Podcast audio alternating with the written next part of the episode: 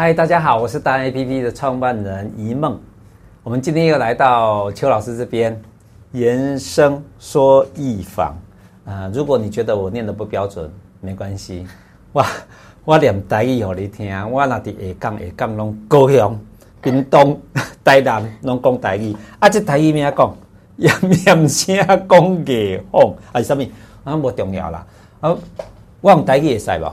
你听有无？我大概听得懂七八成。七八成啊，因为我客家人。好啊，邱老 邱老师的酷酷诶，对吧？酷酷老师呀，那邱老师那听有吼，安尼要不要给他请教一个问题吼？假使我是会讲的，就是讲台南、嘉义、台南、高雄、屏东。啊，我阁是老师，也是讲我是迄个演讲，或者你讲讲话伫互听的啦，也是讲？我要咨询啦，啊，要也是迄个议会啦，吼、嗯，我去甲高雄，我甲讲，大家，大家拢讲台语啦，嗯，吼，不管是你是官员啦，还是百姓，拢讲台语，啊啊，即摆若要来上课，啊，要安怎上课？会使啊，甲咩调整？声敢有差？英文、法文我都可以调了，不用说台语了，台语我还听得懂。哦，你懂我都教，所以讲，诶、欸。因为因为其实学语言跟讲什么话是有关，呃，应该说技术是不是？发声或者是就是所谓的表达技巧，它跟语言无关啊。嗯、所有的语言它的发声技巧都是一样的，就像、哦、就像就像你你点我一件事，就学太极拳，你不要管它金发黑发或者黑皮肤，呃，不是，呃、是这个意思吗？不是不是不是啊，弦乐器。小提琴、大提琴，嗯，就是只要是有弦的乐器，嗯，它的拉法，就算二胡，嗯，二胡虽然它的弦好像跟，就是其实都是一样的，嗯，所以很多音乐老师都跟我说，你只要乐练会了一种弦乐器，你其他弦乐器大概就差不多知道原理了，嗯，就像管乐器，你会吹小喇叭了，你大概也就知道大喇叭或者是。呃，唢呐怎么吹？大概拿起来就会。对，可是当然，它你要再更精细或更专业，那个当然就是不一样的。嗯、可是基础的东西它本来就是一样，所以其实语言这件事只是它只是一个语言，它是一个沟通用具。是。它只是去让你的声音，就是附加在你的声音上，让别人可以理解你的内容。嗯。可是声音这件事情是让人家听见。嗯。这个不太一样。对。所以。不管是讲什么语言，只是说每一种语言，它可能，比如说它的舌头的用力位置可能会不一样。好，比如说台语的话，像我的话，就是我其实也是可以模仿台湾国语的啊。就是为什么？为什么我有办法这样子模仿？虽然没有很像，你可以表演一下哈。嗯，呃，我们我们现在大家都很重视，说我讲话字正腔圆，或者我讲话台湾国语。对，但是这个跟声语的那个所谓的运用，那个没有关系，它只有跟舌头有关而已。因为其实各种语言不同，它的用力位置是不，就是重心位置，也不能说用力位置，因为用力位置都在舌根，就它的那个重心位置是不一样的。好，好，比如说，比如说我是客家人，来一个台湾国语哈，你看好，我我先我先跟没训练子好。我先我先讲，因为我是客家人。好，好，那我们客家人最大的问题就是我们会有所谓的客家国语。什么是客家国语？哈，就是因为我们客家话就是那个舌尖音很重，公妈该啊，你提个中妈该啊，你看中妈该中妈该，全部都是在舌尖，因为我们的重心全部在舌尖，所以我们客家话，我们客家人学英文比闽南人快。OK，好，为什么？因为闽南人的重心是在两侧，所以哈，所以所以有没有？所以你你就会发现讲国语的时候。闽南人就很容易会压在两侧，是。可是我们客家人就会压在舌尖这个地方。OK，嗯，所以这个其实像日语的话是在比较中间。嗯，那我在教各种不同国家的学生的时候，像那个英国人，我之前教英国人，他就是没有办法发出“呲”的声音，“呲”啊，他他没有办法讲厕所，嗯，他没有办法讲厕所，就是他的“呲”的音是发不出来的。对，所以其实每一个每一个不同的。语言它其实用力的位置是不一样。那比如说，以我们台湾的国语跟大陆的普通话来比较，因为这两个语言是很接近的嘛。是。哈，那我们的国语其实也都是重心也是在比较中间。是。可是北方那边，他们基本上他们的重心就是完全在舌根那儿。后面。对，而且因为他们卷舌音多嘛，是。所以他们必然会这样。所以其实如果大家可以观察，有一些北方的年轻人，不一定要北京。就是北方的年轻人，因为他们说话，他们就是卷舌音比较重。是。可是如果他口型，或者是他现在就是脸的肌肉的动的状态没有那么多的时候，你看他们本来是必须要这样说话的，就是让他们的声音是干净的。可是当他的脸都不会动的时候，你看这个声音就开始含糊了。因为我上次去西安的时候，我就有发现这个问题，嗯，就是我就发现说，哎，其实那边的有一些年轻人也是因为就跟我们台湾的状况是一样的，嗯，我们因为我。你脸不会动，可是因为我们台湾是南方，我们是南方语言嘛，嗯、我们是南是南方嘛，嗯，所以那我们南方语言的重心大部分都在比较前面，是，所以比较不会有他们那种含在嘴巴里面的含糊的问题。嗯，可是因为台湾现在很多年轻人他们学的是国语，是，就是国语，它就是属于北方的语言。因为如果真的要来讲的话，这个语言的历史，国语啊，还有包括大陆的普通话，其实就是满清政府那个时候，他们为了要就是把。因为他们要入主中原嘛，他们想要融合，因为元朝不是就融合失败嘛，嗯、因为他们就拒绝接受中中国的东西嘛，是，所以元朝就没有融入成功，所以清朝那个时候就简化了中文，嗯、所以我们为什么两岸这么有默契的，好像都拿 都拿就是怎么怎么好像很像？你看啊，为什么？因为国语一二三四声，对对，大陆普通话也是嘛，一二三四声嘛，可是你看闽南语。七个音，七哎不止哦，闽南语是八音吧？八个音，我记得八音，因为我们客家话是七音 哦。然后闽南语八音，广东话好像有九音还是十音？OK，对，就是其实各地的方言，他们的语言系统是非常非常复杂的。是。好，那为什么国语这么神奇？就是大陆的普通话，我们的国语这么神奇，只有四个音，怎么会这么神奇呢？那是因为那是简化过的中文。OK，对，所以为什么？那你统一一个地方要快速的统一，当然最简单就是用最简单的。对，因为那个时候其实也有想过，是不是要用闽南语或客家话当国语？嗯，呃，可是后来发现实在太复杂了，那个实在是 对。像比如说我学台，我学台语，其实我也学了很久。是，那你但你们要学客家话，有时候更是就更麻烦了，因为客家人本来就少嘛，对，所以本来就少用，你又要去学一个你很少用的语言，其实本来就比较难。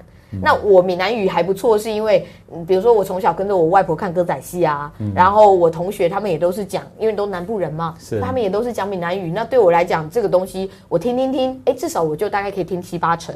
是讲我可能讲的没那么好，可是简单的对话我大概也可以。嗯，呃，因为就是有在用。嗯，哦，所以怎么样去让像我之前去法国的时候，那个时候我其实只会讲两句话，Bonjour 跟 Maxi。哦，现在已经讲的不标准了。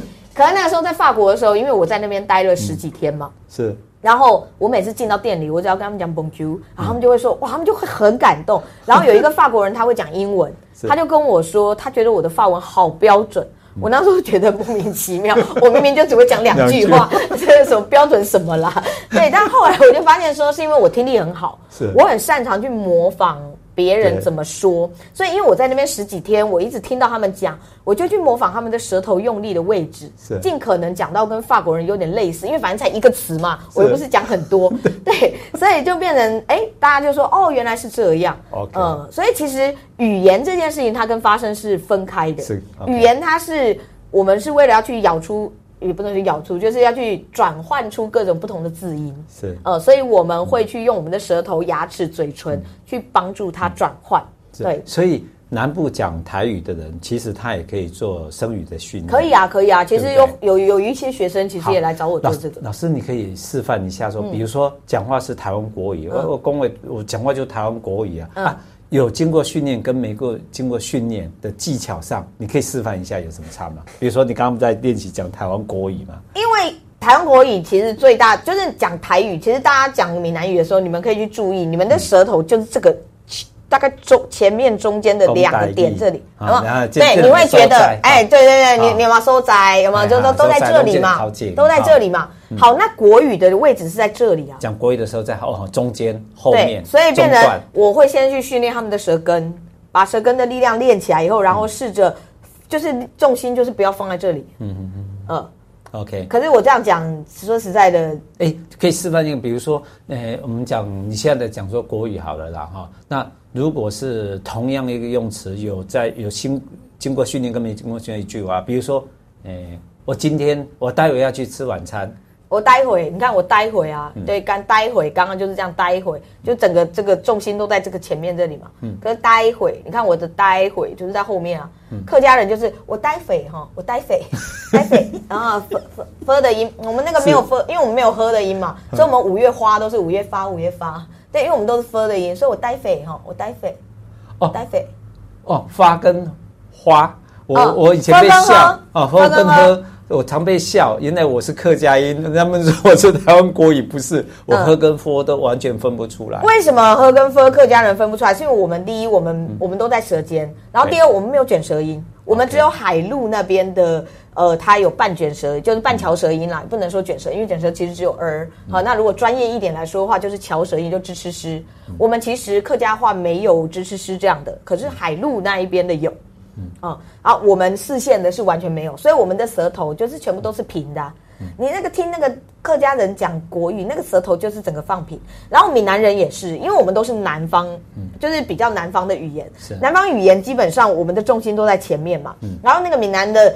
我们的重心只有一个点，闽南语的重心又在两边。嗯、那在讲国语的时候，就会是变成整个重心都在这一块了。嗯，都在这一块，那变成台湾国语。对，你就会变成就是好像就是你看 ben ben ben，你就会变这样 ben 嘛。嗯、呃，就是这个地方整个重心都在对舌头这个地方。对，所以。重点就是你如何把舌头的重心从这里转移到后面。后面啊，像广东话他们讲话也是嘛，因为他们像比如说后塞来呀，他们的重心客家话在这，广东话跟客家话很像，它在这里。嗯，所以啊，广东国语啊，在讲话的时候啊，都会是这样的啦。哎呀，他们就是跟我们他们的我们是这样子嘛，我们是前在前面嘛，他们就是放在后面这边的啦。是，哎呀，哎呀，这差一点点，但是不是绝对不是卷舌音。闽南语在这嘛，广东话在这嘛，所以哎呀是这样，哎呀啊，如果闽南语吼就是这样。北方的呢？北方的话就会是放到后面嘛，就很像，其实很简单，就是你想象你把你的舌头好像吞进去，就是假设这是你的舌头，你就把它这样卷一半。卷一半，然后你每次在讲话的时候，你就就是让你的舌头这样滑下去，所以不会是前面用力，它会是后面这个地方，就是舌根的地方这样推一下的感觉。基本上你这样说话就会非常的北方人啊。所以我去大陆，通常他们都会问我是福建还是广东的。我如果说我是台湾，他们就会说我普通话讲得很好，因为我在台湾是这样讲话嘛。我当初，因为我当初是学相声的，所以我在学相声的时候，我在学相声的时候，我的那个。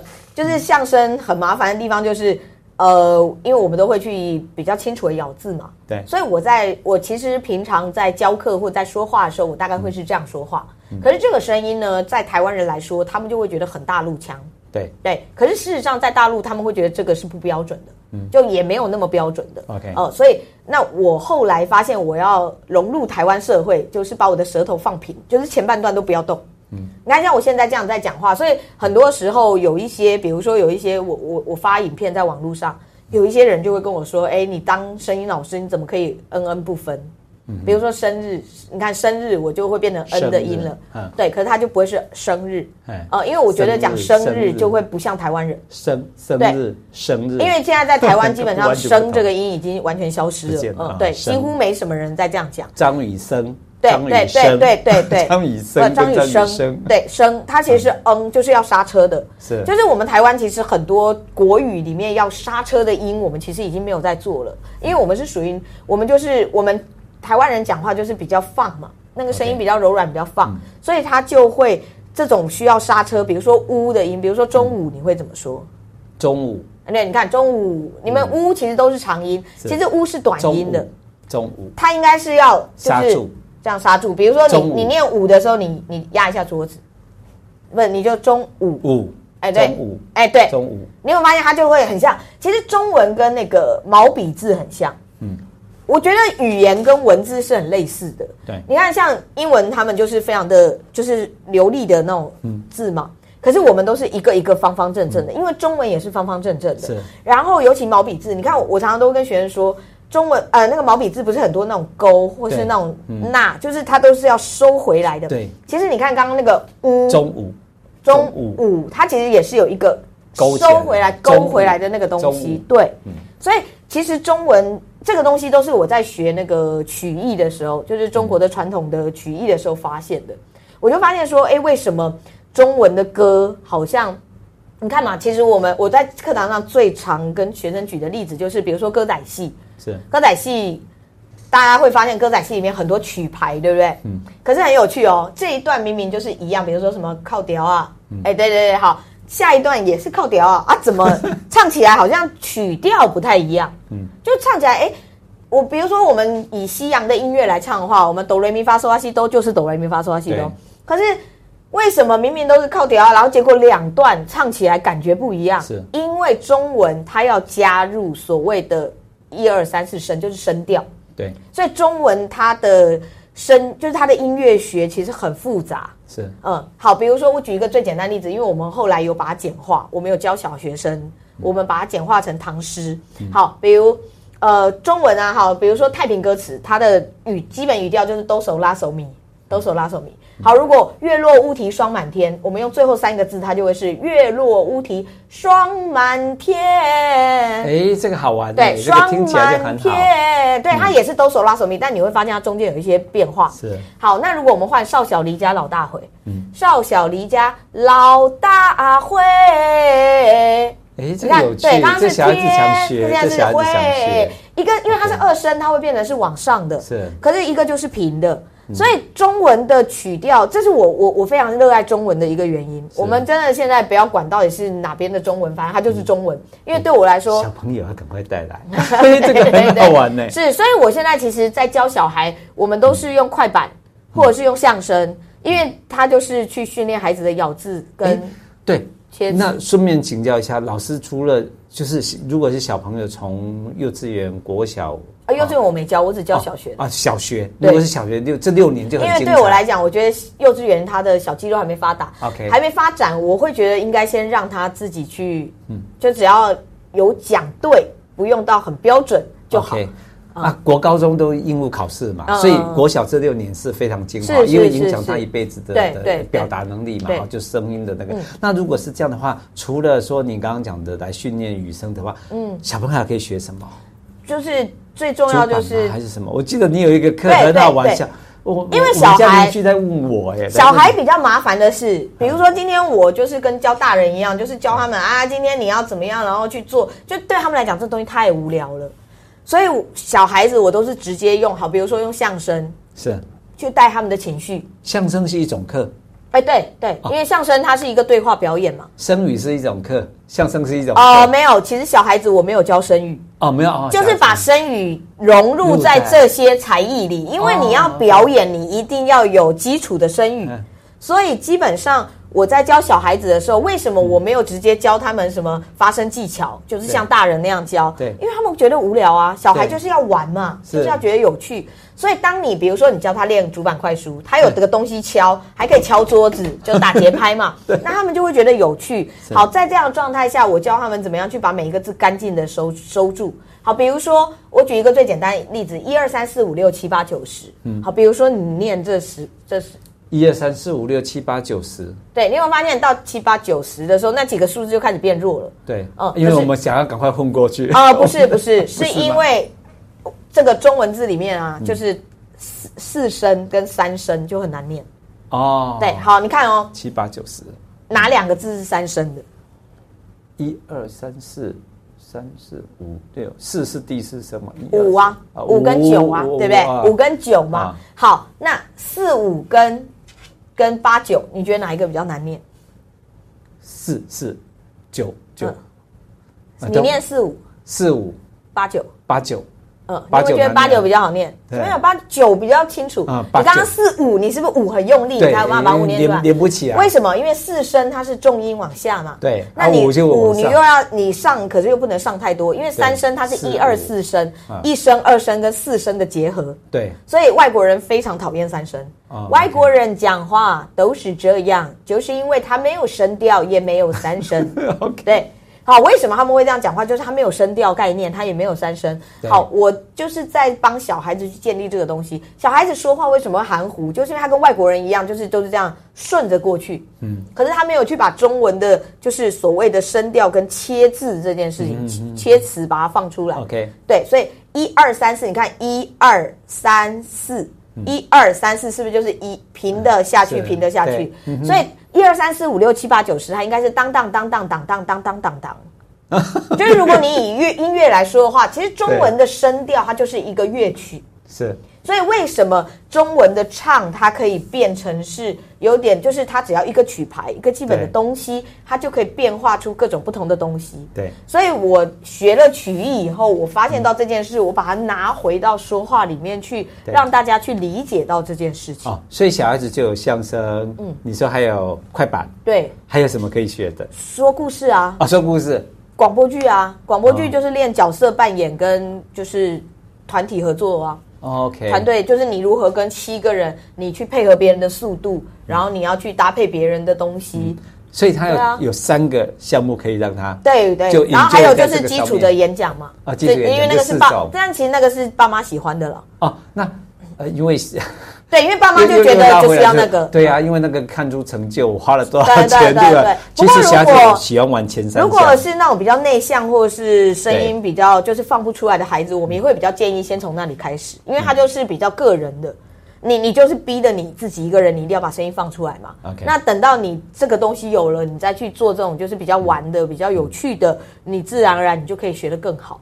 对，所以如果说像家长来问我们，我其实也都会跟他说，我会建议他先上这种比较演讲性的课程，先把小孩子的基础的东西调整好，然后再去上这些进阶的东西。嗯、那进阶的演讲的东西，为什么为什么为什么不是只要上完演讲就好，要上进阶的？是因为我开的是营队，因为有小孩的课，我现在只有营队，我没有长期的课程。所以在营队里面，你不可能在一个演讲课程里面，你又要他做情绪，又要做动作，又要讲得好，不可能嘛？对。所以我会给他最基础的。所以很多之前有些家长他在搞不清楚状态下把小孩送来，他就会说：哈，我为什么表达营他就只是就只是好像在演讲这样子，就没有什么特别的情绪或什么？嗯。那是因为如果你一下子给你的孩子太多，他就是什么都做不好。嗯。那。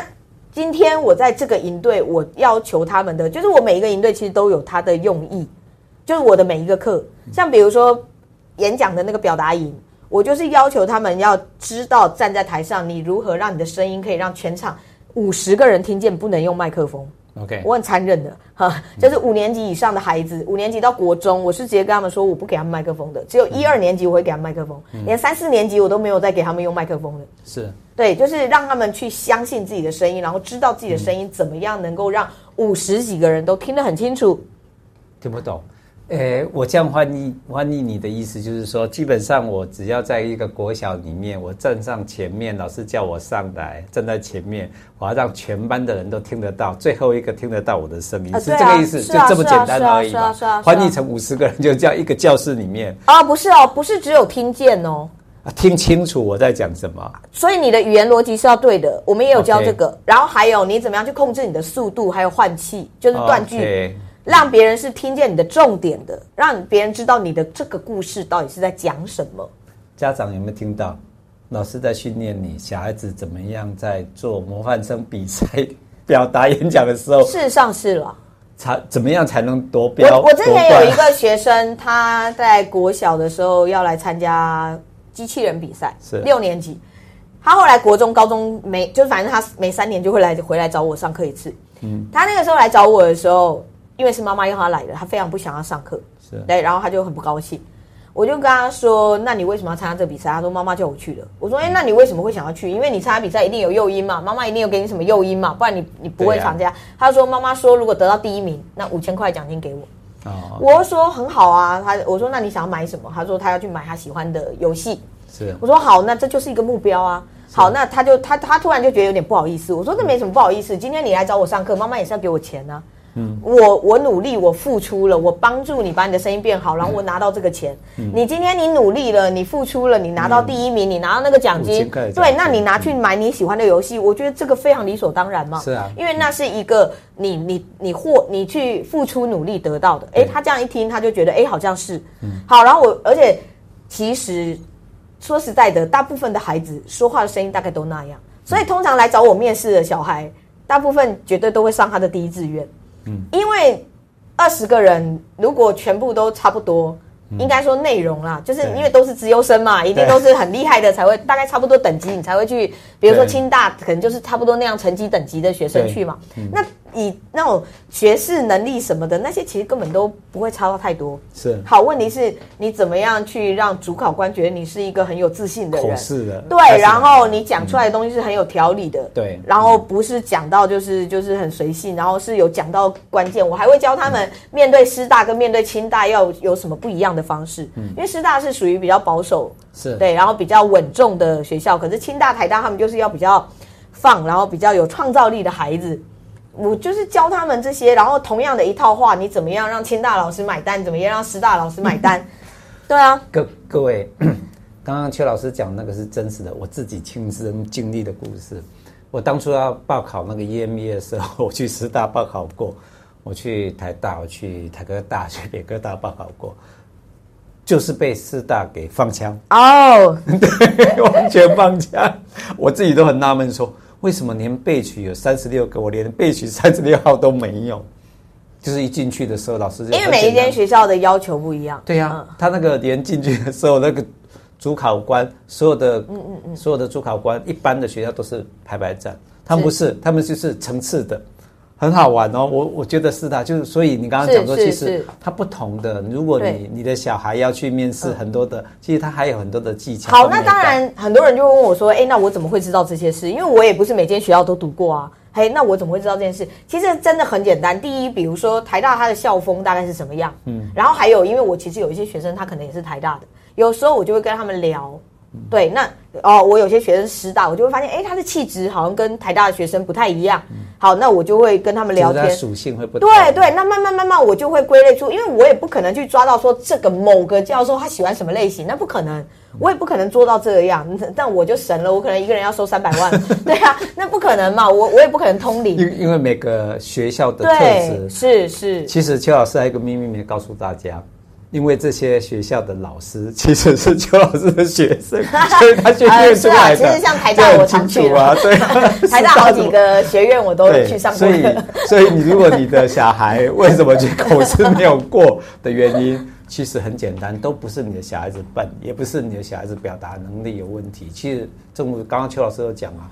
到那个数值了，其实小孩子都差不多，是是，就只差一件事而已啊。其实就只差那一步，嗯、你要百百分之九十九的努力，就只差百分之一的的的那个美感，那个美感就是赶快来上课。像之前 对，像之前有个经济系的学生，呃，不是经济系，就是有一个孩子，他想要考经济系，我就问他说：“那你为什么想考经济系？”他说：“因为妈妈是经济系，他觉得那个东西蛮有趣的。嗯、可是其实他自己也不知道那是什么，而且他平常参加的社团或什么，其实也跟经济没有关系。”但是呢，他就觉得他想要学念那个，因为他妈妈是那个的，呃，是那个系毕业的。他每次听妈妈的工作或者是做那些，暂停。我我我我听老师讲到这里，我就想笑出来。为什么？呃，老师你是可以教，除了你教学生，就是父母亲期待的小孩子怎么去口试那个。嗯怎么上以外，你是可以教说，如果不喜欢读经济系，老师可以教我说，我怎么讲一讲之后，经济系的口试就可以不用过吗？哦、呃，对，就是我会当然当然都能教就对了。应该是说，今天我没有很喜欢，对，当然我那个学生他其实是喜欢了，所以我有告诉他怎么去讲。哦 okay、可是如果他真的不喜欢，嗯、我也可以让他讲的。我我我都会跟学生说，对方听起来就不喜欢你，就不要你来。哦，我我没没有，我跟我跟学生说，我跟学生说，你你不可以，你绝对不可以让老师觉得你不喜欢。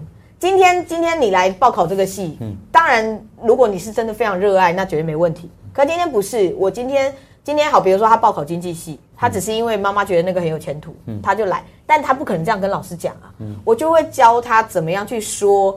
让老师让那个面试的教授觉得他其实是对这个东西是有热忱的，嗯，是有好奇心的，嗯，想要来试试看，即使。他并不了解这个是什么，但我会觉得，哎，这个东西就像那个学生，我就会说，哎，那你觉得妈妈念这个，然后他的工作也是这个，你对这件东西，你对这件事情是有兴趣的，我觉得这个就是一个很好的切入点啊，因为你就可以用这个让老师知道说，虽然你好像没有经济系的基础，因为他之前参加社团或什么也都没有这些东西，他其实对金融也没有什么概念，或者是经济也没有什么概念。好，那但是重点是，因为他觉得这个东西是可能是。他看妈妈，他觉得好像很好玩。嗯，你可以讲，那讲了，老师也许就会觉得，哎，那你可能是真的喜欢这。后来他真的就上了。哦，这反而是上。我刚刚讲说，可不可以不要上了？